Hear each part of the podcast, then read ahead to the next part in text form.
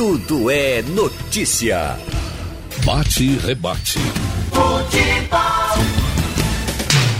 Vamos, Ralf. Olha, nos jogos de ontem, bom dia, minha gente, bom dia, Geraldo. Nos jogos de ontem, envolvendo o futebol de Pernambuco, o esporte perdeu e o Santa Cruz empatou.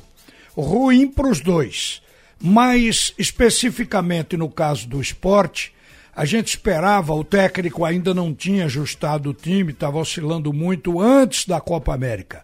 Aí veio a parada da Copa América e a gente esperava que o técnico tivesse ajustado o time do esporte. Mas, lamentavelmente, o time do esporte está jogando pior do que antes da parada para a Copa América.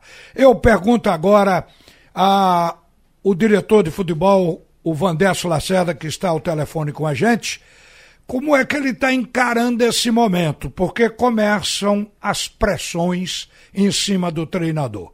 Bom dia, Vandesso. Bom dia, Ralf. Bom dia aos ouvintes da Rádio Jornal. Bom dia grande nação rubro-negra. Olha, Ralf, eu vejo a oscilação no futebol como uma coisa normal. Evidentemente que todos nós, a torcida, a diretoria, sempre espera ganhar. Mas futebol tem essa dinâmica de variação é, de momentos, principalmente na questão de vitória ou pontuação de tabela. Então nós vimos perseguindo o G4 o tempo todo. Agora nessa rodada, por força da segunda derrota na competição, então nós caímos para o décimo lugar, porém, com a diferença de pontos muito pequena para voltar ao G4.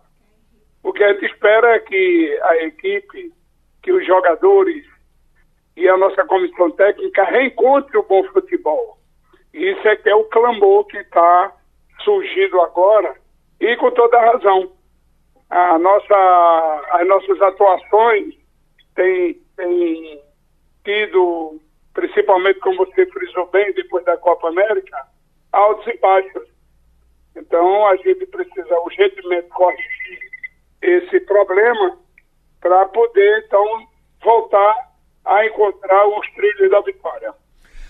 Com relação ao que se disse, o treinador está em risco? O que é que você diz ao torcedor? Não, eu acho que qualquer mudança é, no futebol, ela tem um lado bom e tem um lado ruim principalmente na troca de treinadores. Nesse ano a gente já fez duas trocas, quer dizer, uma troca, inicialmente com Milton e agora com Guto. Então eu acho que a gente tem que ter um pouco mais de paciência para tentar reencontrar o futebol que o esporte vinha apresentando. Eu não posso comparar o futebol do, do Campeonato Pernambucano, porque o nível era outro. Era um nível muito baixo de adversário. Ao passo que na Série B não, aí o nível entrou na realidade. Então tivemos bons momentos nessa Série B, péssimos momentos em dois jogos, principalmente nas duas derrotas, e alguns jogos atípicos com problema de arbitragem e perda, e perca de pontos preciosos. Mas eu acho que ainda está é, tá cedo para se estar tá pensando em troca de treinador. Tá certo, Vandesso. Obrigado e um bom dia para você, viu? Muito obrigado, Ralf, muito obrigado ao da Rádio Jornal e um bom dia para todos. Minha gente, o Santa Cruz empatou ontem. Agora, o que é, abala um pouco aí a confiança é que o Imperatriz, que vinha brigando ao lado do Santa Cruz, do Botafogo, é, ele conseguiu, o time do Imperatriz, entrar no G4. Está inclusive na frente do Clube Náutico Caparibe, que caiu de uma segunda posição para a quarta com 24 pontos. Depende do jogo de hoje para o Náutico se manter aí no G4 e ter tranquilidade de disputar as últimas duas partidas, mas é um jogo também de vida ou morte para o Clube Náutico Caparibe. O Santa Cruz, com o empate, ficou lá embaixo ou seja, continua 22 pontos, o Ferroviário tem 23, o Botafogo tem 24, Náutico 24, Imperatriz 24, Confiança 25 e Sampaio 30.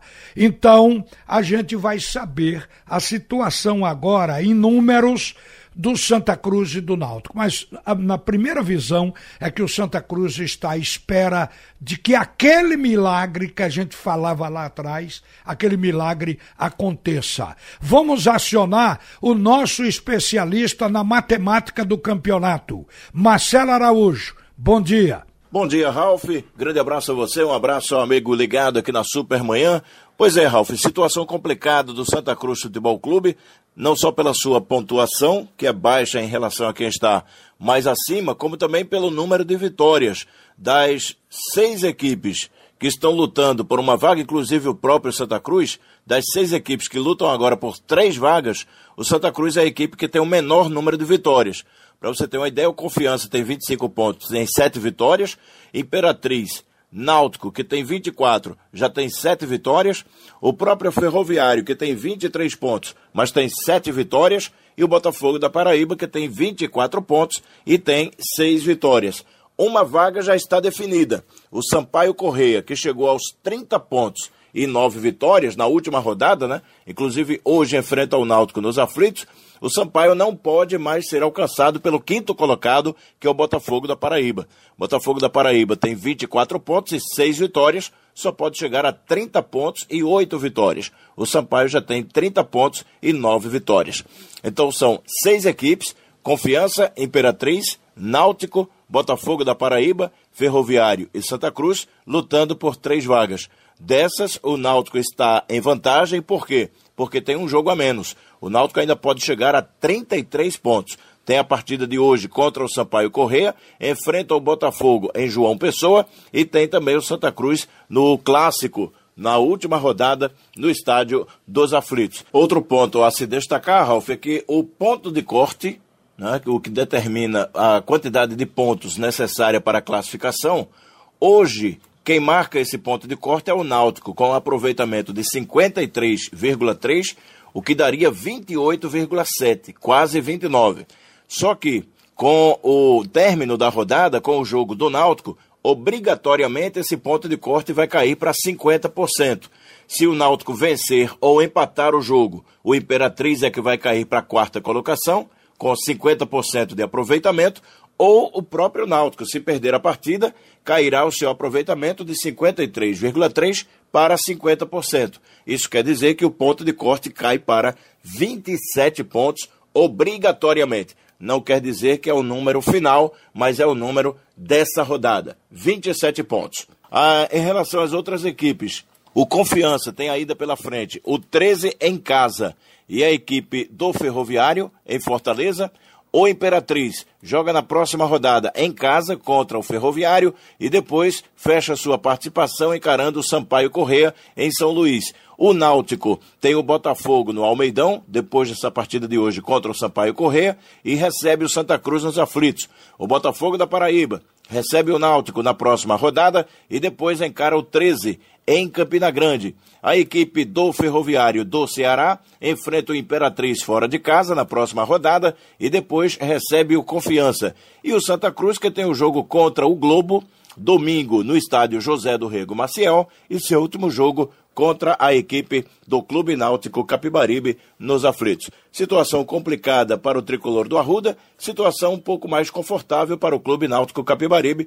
Obviamente que isso passa por uma vitória na noite de hoje contra o Sampaio Correia. Grande abraço, Ralf de Carvalho, bola de ouro que diz todas as verdades. Obrigado, Marcelo Araújo. O Náutico joga às oito da noite nos aflitos. O time do Sampaio, que já lidera a competição, tem como objetivo fechar como primeiro e veio para cá com quatro desfalques.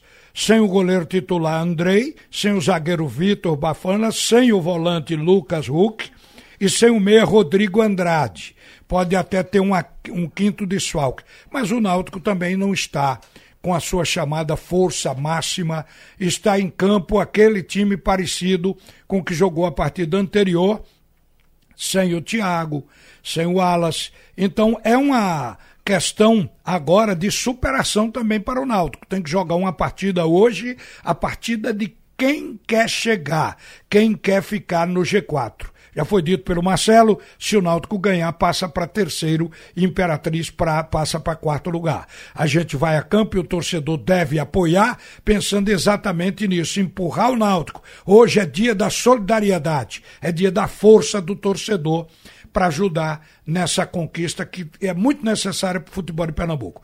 E vamos ficar vendo o que dá porque tudo está se encaminhando para que o jogo entre Santa Cruz e Náutico seja para valer. Então vai ser um clássico, se os dois chegarem dependendo de pontos, vai ser um clássico de vida ou morte, Geraldo.